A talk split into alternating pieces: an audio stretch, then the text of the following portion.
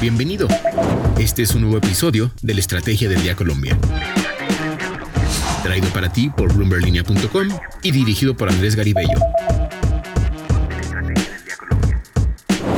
Es jueves y hoy hablaremos del dólar, que amenaza con tocar la barrera de los 5 mil pesos nuevamente. También de las prioridades en la agenda legislativa del Congreso de la República para el año nuevo. Soy María C. Suárez y esto es La Estrategia del Día, edición Colombia.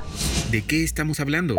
Hablamos del dólar en Colombia porque no dejó la volatilidad con el cambio de año, aunque en 2022 su cotización terminó apenas 10 pesos sobre los 4.800 pesos, durante las primeras dos jornadas del 2023 se disparó 100 pesos. La divisa estadounidense cerró el martes de esta semana en los 4.900 pesos, pero tras las primeras operaciones del miércoles corrigió hacia los 4.880 pesos. Sin embargo, de nuevo, la divisa tomó impulso, rompió la barrera de los 4.900 pesos y terminó la jornada en 4.930 pesos, con lo que la tasa representativa del mercado con la que amanece hoy jueves Colombia es de 4.924 pesos.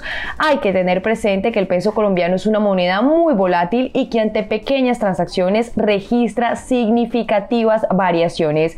Además, el vaivén político es uno de los factores que más hace mover con fuerza la cotización de la divisa. Al cierre de 2022, la discusión, por ejemplo, en torno a la reforma pensional agitó el mercado cambiario. Los temores sobre el uso que se le dará al stock de ahorro pensional y la definición del nuevo sistema de jubilación hizo que el dólar se fortaleciera en las jornadas finales del 2022.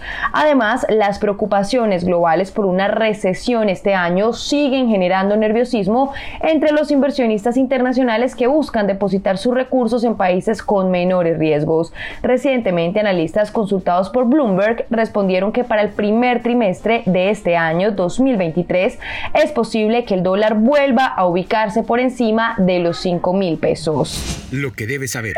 Y ahora, tres datos que debes saber este jueves. El primero, la producción y las exportaciones de café colombiano tuvieron un mal 2022. El país produjo menos sacos del grano que en 2021 y además se redujeron sus compradores en el exterior. La producción anual registrada de café de Colombia, que aún es el mayor productor mundial de arábigo suave lavado, cerró 2022 en casi 11,1 millones de sacos de 60 kilogramos, 12% menos que los casi 12,6 millones de sacos de 2021. En diciembre la producción cayó 29% a 981 mil sacos en comparación con los casi 1,4 millones de sacos producidos en el mismo mes de 2021.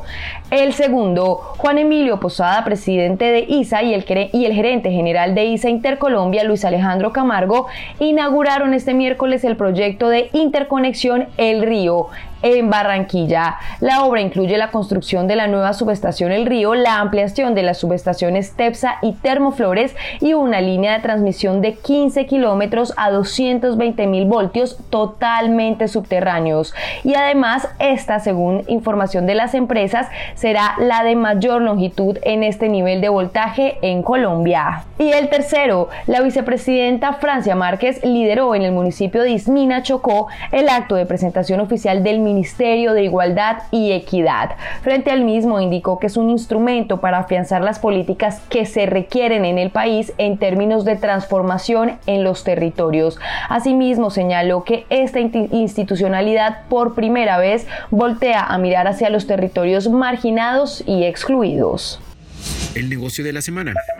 Este año el papel que jugará el Congreso de la República en Colombia será clave debido al número de reformas que pretende pasar el gobierno del presidente Gustavo Petro y además porque la agenda legislativa también estará marcada por la aprobación de la hoja de ruta que tendrá el Ejecutivo hasta 2026 y por la presentación de nuevos proyectos de ley. Veamos, la última semana de abril se presentará a la corporación la reforma pensional que según el calendario presentado por el Ministerio de Trabajo tendrá unas mesas de, con diferentes actores hasta la presentación. Pues bien, los ejes principales de esta reforma son, entre otras, la creación de una renta básica correspondiente a medio salario mínimo legal vigente y que cobijará a las personas que no alcanzan a obtener una pensión.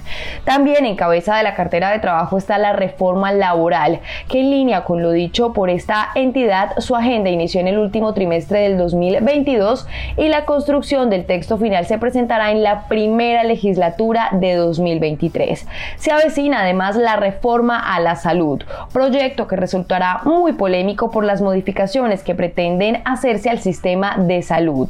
Bloomberg Línea también consultó sobre esta reforma al presidente del Congreso, Roy Barreras, quien indicó que por supuesto necesita ajustes el modelo colombiano de salud en términos de recuperar la red pública hospitalaria, la atención primaria en salud y dignificar a los trabajadores que están casi todos tercerizados.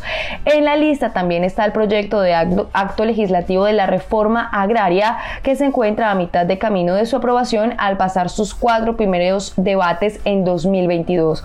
También la reforma política para conocer qué otras reformas están en la lista y cuáles son esas novedades en los proyectos de ley que llegarán al Congreso este año. Visite ahora mismo bloomberlinia.com.